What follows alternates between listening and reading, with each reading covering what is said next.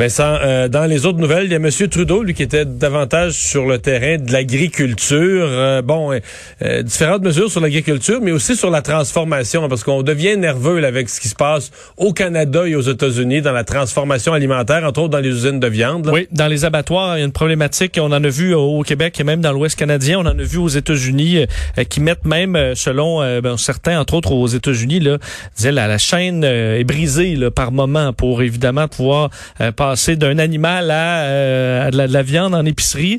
Euh, ça pose problème, euh, évidemment, pour l'industrie agroalimentaire. C'est tout il y a certaines pandémie. Coupes, certaines coupes de viande que Costco limite aux États-Unis. Le limite, je pense pas ici qu'ils l'ont fait encore. Ce que j'ai vu, c'était aux États-Unis. Mais limite la quantité que tu as le droit d'acheter. alors, Justin Trudeau allait dans ce sens aujourd'hui avec un investissement dans le domaine agroalimentaire. Tout d'abord, 252 millions de dollars, dont 77 s'en vont aux transformateurs, justement pour sécuriser davantage leurs usines, euh, donc pour protéger les travailleurs, acheter de l'équipement, euh, développer des protocoles plus sécuritaires, adapter des usines, donc pour que on puisse rester ouvert, on puisse diviser les gens, que ce soit l'installation de plexiglas ou autre, donc pour que les usines de transformation puissent rouler. Euh, également, investissement de 125 millions de dollars, toujours dans le 252, euh, création de Agri-Relance. Alors, on va avec cette nouvelle entité à aider des entreprises agroalimentaires à s'adapter aux différents marchés, euh, également faire face à ce qui euh, à ce qui se passe présentement. Donc entre autres pour des animaux, bœufs et porcs qui restent plus longtemps là, sur euh, les, les, fermes parce que il y, y, a des délais donc pour, euh, sans, sans, pour, pour les traiter. Ça coûte plus cher. Euh, pour les producteurs laitiers, il y a des problématiques entre autres au niveau des liquidités, semble-t-il, et du crédit. Alors on va débloquer euh, du crédit, de ligne de crédit de 200 millions de dollars. Alors augmentation qui était demandée par on mange, on, on, mange autant là, à la maison qu'au euh, restaurant. Certains diront même peut-être qu'ils mangent plus, mais on mange pas la même affaire. Là. Il y a quel exemple les frites. Euh, les pommes de terre, euh, le fait qu'on mange plus de frites au restaurant, puis on imagine la restauration rapide qui mm. est un acteur là-dedans. mais on s'en livre moins aussi parce que ça c'est pas ce qui reste nécessairement le mieux. Euh, dans le meilleur état, là. Ouais, ouais. Que, tu fais livrer, tu fais livrer des frites, en manges moins qu'au restaurant, effectivement. Ouais. Puis on s'en fait. Mettons, nous, on s'en fait chez nous, mais quand même, c'est une grosse, tu sais, sortir la friteuse, ça, c'est une grosse opération, là. Effectivement. Alors qu'au restaurant, euh, c'est simple. Un petit peu de frites, là. un bon. petit demi, ouais, ça, ça, ça, passe Euh, justement, alors, l'excédent alimentaire qu'on voit euh, chez les producteurs laitiers, on a, parlé de cas. Mais eux, c'est le euh, fromage. Important. Juste le fromage à pizza, on pense pas à ça, là. Juste ça, c'est une quantité de lait euh, impressionnante. C'est vrai, parce que... après ça, les gros cafés, des restaurants, puis tout ça, c'est bien du lait. Il semble que dans la volaille aussi, on a des surplus. Alors, ce que le gouvernement va faire, c'est euh, système d'achat d'excédents alimentaires. Alors, euh, un budget là, de 50 millions de dollars qui va permettre de racheter, euh, ce qui fait que les bon, un producteur va avoir un client garanti. S'il n'y a pas de client régulier, il pourra vendre au gouvernement qui va s'occuper de distribuer ce surplus-là à des organismes qui en ont bien besoin. Alors, ça permet de conserver ces chaînes encore là euh, d'alimentation qui fonctionnent et euh, les questionner sur les travailleurs étrangers qui inquiètent beaucoup l'industrie, évidemment, parce qu'on ne les retrouvera peut-être pas tous cet été. Justin Trudeau qui disait présentement, on a 90% de, la main-d'œuvre qu'on aurait normalement à ce temps de l'année. Alors, c'est pas si mal. L'inquiétude, c'est au niveau de la récolte, évidemment. Quand j'ai entendu, ouais, quand j'ai entendu 90 hein? ben oui. Parce qu'il me semble que ce qu'on entend sur le terrain, les gens ont l'air à dire qu'il manque plus de monde que ça, l'air plus inquiet que ça, mais bon. C'est du moins c'est le chiffre que le premier ministre a avancé, disant qu'on s'inquiétait davantage pour la période des récoltes, mais qu'on aura euh, des semaines pour travailler là-dessus, hein, ce, que M. Legault, euh, M. Trudeau répète souvent. Alors en espérant trouver des solutions d'ici la période des récoltes. Il y a un service de garde d'urgence, un service de garde offert au personnel du euh, des, des, services essentiels qui a dû fermer. Ça s'est passé assez vite là, hier en fin de journée, hier soir effectivement, et qui amène quand même beaucoup d'inquiétude euh, du côté de euh, Mascouche, euh, alors que le, les, des enfants et des membres du personnel de la garderie de l'école la menaient ont contracté le virus et le, bon, les éducateurs et professeurs qui devaient rentrer au travail ce matin pour préparer le retour en classe prévu le 19 mai ont été avisés par courriel de ne pas rentrer en raison de cette éclosion. Une inscription confirmant la fermeture du service de gaz est affichée sur la porte jusqu'au 18 mai. Alors, on va faire une quarantaine. Euh, la décision qui a été prise donc hier soir, lorsqu'on a appris qu'il allait avoir des, euh, qu'il y avait eu des cas, et il y a de l'inquiétude chez les enseignants, évidemment, qui préparent à accueillir les, euh, les élèves. on se demande si c'est encore possible de le faire d'ici le 19 ben, mai. Il devait être là aujourd'hui, donc c'est déjà une journée de perdu. Je sais pas, est-ce qu'on va, est qu'on va faire la désinfection par des professionnels? Sinon, c'est une opération complète de désinfection des lieux. Euh, c'est sûr que ça, ça rassure pas euh, non. les gens. OK, bon, on a désinfecté. C'est sûr qu'il y a un délai aussi dans le temps. Là. On est le 5. Euh, là, on parle du 19. Alors, techniquement, il y a exactement deux semaines euh, qui, qui est respecté. Mais ça montre quand même, évidemment, c'est un service de garde d'urgence alors qu'ils gardaient des enfants de personnel essentiel. Euh, Est-ce que c'est par là que le virus est entré? Évidemment, des gens qui doivent, dans certains cas, se mettre un peu euh, plus à risque. Ouais. Euh, décès d'une jeune travailleuse sociale à Drummondville. Oui, triste histoire. Hein, décès de cette travailleuse euh, sociale qui est décédée euh, donc hier. Elle qui avait reçu un diagnostic positif à la COVID-19. Elle a été hospitalisée dimanche à Montréal.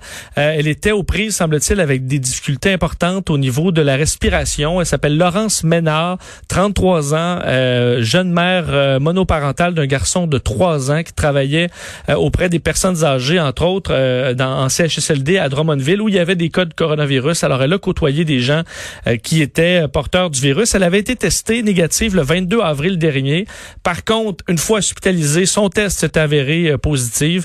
la positif, la, la direction de la santé publique n'a pas confirmé, par contre, si c'est bel et bien la COVID-19 qui est la cause de sa mort mais on parle de difficultés respiratoires. une femme de 33 ans euh, qui était correcte, qui faisait son travail, qui était pas malade, attrape la COVID puis meurt en étouffant au niveau respiratoire. Ça devrait se confirmer. Euh, effectivement, il y a une enquête épidémiologique complète pour faire la lumière sur ce, ce décès. Il y a du soutien psychologique également qui est offert à ses collègues de travail drôle qu'on parle d'un cas d'une jeune de 30 parce que ça doit faire au moins deux, trois semaines que sur les réseaux sociaux, j'avais pas vu euh, que c'était juste une grippe. Là.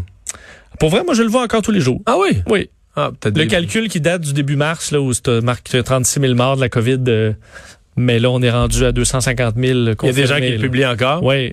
Mais moi, non, je l'ai vu aujourd'hui, c'est là. C'est drôle, ça faisait au moins deux, trois semaines que je l'ai pas vu, là, que c'est juste une grippe, et tout ça, puis tu dis, mais là, est-ce que, justement, est-ce que ces gens-là font de l'humour ou, ou est-ce qu'ils sont, est-ce qu'ils sont pris dans leur vieille déclaration du passé, puis là, tu peux pas reculer parce que tu perds la face? Parce que euh, on voit entre autres aujourd'hui des statistiques en Angleterre dans les maisons de retraite parce qu'ils ont à peu près le même, euh, scénario similaire à ce qu'on voit ici. Et l'augmentation des décès euh, dans les résidences pour personnes âgées c'est par rapport à l'an dernier 300% d'augmentation. Et dans les hôpitaux 75% plus de décès. Alors que mais le Royaume-Uni, dans les résidences pour aînés, ça ressemble un peu à ce qu'on vit. Là. Ça commence à... 6 000 décès en euh, trois semaines euh, qui a été confirmé. Puis évidemment, là-bas, on calculait seulement les décès dans les hôpitaux, euh, ce qui a mené à des critiques envers le gouvernement qu'on minimisait la pandémie. On a revisé, si on revise ce calcul oui, présentement... 4 000 décès d'un coup. Là. Oui, et là, on en rajoute à coup de milliers en raison de ces révisions dans les maisons pour personnes retraitées. Il y a aussi cette thèse qui circule que puisqu'on est dans les folies là, de que tous les médecins du monde là oui. sont payés parce que la maladie n'existe pas là. il n'existe pas une telle chose que la Covid, mais les médecins sont payés pour faire des déclarations euh, puis pour Mais les médecins ont des familles aussi Mario euh.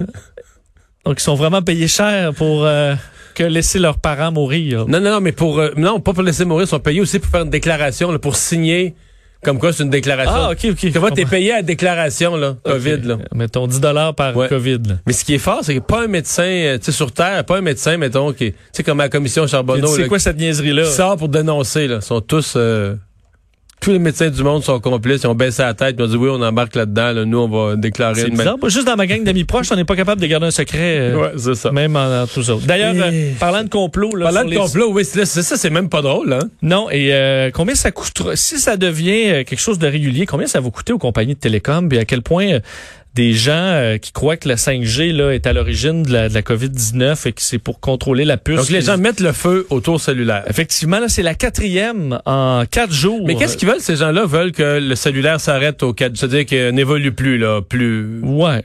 4G c'était correct, 5 5G c'est à risque. Parce, sauf que le problème, c'est qu'on brûle des tours. Euh, y a, y a pas Ils ont de brûlé 5G, des tours 4G. Là. Ouais, des tours, euh, des tours cellulaires. Ils sont là depuis 8 ans, mettons. Là. Ouais, là après ça, peut-être quand ils veulent publier ça sur les réseaux sociaux, ils sont pas capables parce que leur cellulaire marche plus. Là. Euh, et les compagnies qui risquent de refiler la facture, on va payer collectivement. euh, Plus cher pour nos cellulaires parce parce qu'il y a que- des innocents qui brûlent les tours cellulaires. on parle de dommages dans, dans certains cas au-dessus du million. Là, là, on parle de dommages euh, dans, dans le courant de, de la nuit. Là, une tour appartenant à la compagnie Rogers euh, ce matin à Laval, des dommages de plusieurs centaines de milliers de dollars. Euh, incendie encore là euh, qui euh, qui est suspect selon les euh, qui est suspect selon les pompiers. Alors on parle Laval, Prévost, Piémont autour des derniers jours qui ont vu des tours. En général, même pas 5G. Là, Alors, ça montre que c'est pas des grands experts qui euh, de la 5G qui, qui qui semblent vouloir incendier des tours de communication. Mais encore là, on, on fait le lien. L'enquête ne l'a pas confirmé, mais avec ces euh, ces histoires de complot sur les réseaux sociaux concernant la 5G, je ne pourrais même pas te l'expliquer complètement parce que le lien est dur à Écoute, euh, est dur à faire. d'abord, je comprends que dans leur délire, la 5G, c'est déjà attribué à Huawei, alors que c'est loin d'être évident. Là. Je dire, euh, aux États-Unis, ont dit on n'est pas question. Euh, le Royaume-Uni a dit on va leur redonner un petit bout, mais pas nos affaires essentielles. Puis au Canada, M. Trudeau, là, il est comme assis sur la clôture, puis il sait pas Oui. quoi faire. Là. Puis l'équipement qu'on a d'installer, euh, c'est pas Y a rien de Huawei, là. Non. Fait que c'est- mais c'est comme si la thèse c'est ça, là, c'est que ça serait ça serait mis là par les Chinois pour nous contrôler. Bon. Moi, j'étais le premier à m'inquiéter, effectivement, de donner la technologie aux Chinois, dans le sens que euh, si on leur donne ça, ben, on leur donne potentiellement les communications cellulaires de, de nos chercheurs, de notre armée, de tout. Là. Il y a, Oui. il y a- ça, il y a un facteur de risque réel dans la transmission des données. Mais là, le nouveau facteur de risque, c'est que dans, dans le vaccin, que toute l'humanité cherche, mais eux savent déjà qu'il il est trouvé quelque part le vaccin, là. Il y aurait une puce physique dans le vaccin. T'as jamais, jamais entendu. Mais tu mourrais pas, là. Et je suppose que personne peut, avec un microscope, juste voler une dose et confirmer au monde que Non, c'est un... non, ça pour serait- voir ça la reste- puce, là. Ça resterait secret, là, une puce. Puis là, avec la combinaison de la- du 5G et de la puce, là, ils vont nous contrôler. Mais Hmm. nous contrôler, ça c'est pas clair non plus. Non, vont même nous surveiller, vont trouver ça plate. là, ouais, c'est ça. Ben, avec ma puce dans le bras. Mais bon, effectivement, c'est euh, alors il y a rien de, de ça qui est basé sur des euh, nouvelles réelles que je pourrais trouver. Euh, Peut-être que Donald Trump calmera le jeu, on l'y croit pas, mais euh, au contraire, sans vouloir mettre le feu davantage avec la Chine présentement comme porte de sortie, sache qu'il est en voyage. Mais, euh, mais ça aussi avec la Chine. Il, il- il y a des raisons d'être sévère avec la Chine. Moi, je, c'est juste qu'à un moment donné, il faut que tu sois logique. Si tu dis, moi je l'ai écrit dans le journal, j'espère qu'il y aura une enquête très approfondie pour savoir comment c'est parti. Puis si la Chine, qui se prétend un grand joueur du monde de la technologie, sont trop innocents pour gérer un laboratoire, puis ont laissé aller un virus, je veux dire, le prix à payer pour ça, l'opprobre international, la punition, c'est énorme, là. Mais si tu veux qu'il y ait une enquête sérieuse, tu peux pas avoir Pompeo puis Trump qui disent, oh, d'après moi, d'après moi, c'était la... Tu, vois, tu, tu dis, il y aura une enquête. là. Puis là, tu vas, tu vas mener ton enquête complètement, puis tu vas exiger de la Chine qui ouvre la porte à, des enquêteurs, des experts internationaux. Parce que sache que de- Donald Trump quitte, je pense que ça va peut-être lui faire du bien. Euh, Je sais qu'on semble dans son entourage souhaiter qu'il parte un petit peu en voyage. Il quitte pour euh, l'Arizona. Mais là, il va Euh, porter le masque, semble-t-il. Effectivement, confirmé qu'il allait euh, c'est- probablement porter le masque. Parce que ses supporters euh, se moquent du masque, disent que c'est une connerie, Ben- puis tout ça. Là, ça va être un coup dur pour eux. Mike Pence ne l'avait pas porté en visitant Voilà. un hôpital. Il s'en était excusé. D'ailleurs, Donald Trump disait, parce qu'il ira visiter une, une usine de fabrication de masques, là, alors il devrait le porter, et il disait que c'était excitant de voir notre pays qui commence à rouvrir. Euh, voilà. On va faire une pause. Euh, au cours des derniers jours, euh, plusieurs Québécois, des conservateurs d'influence qui tout à coup appuient Aaron O'Toole, candidat conservateur, parce que la course est relancée. Est-ce qu'il faut y voir un mouvement? Est-ce qu'il se passe quelque chose? Est-ce qu'il y a un groupe québécois d'appui secret à Aaron O'Toole? Dans un instant. Deux heures d'info. Le retour de Mario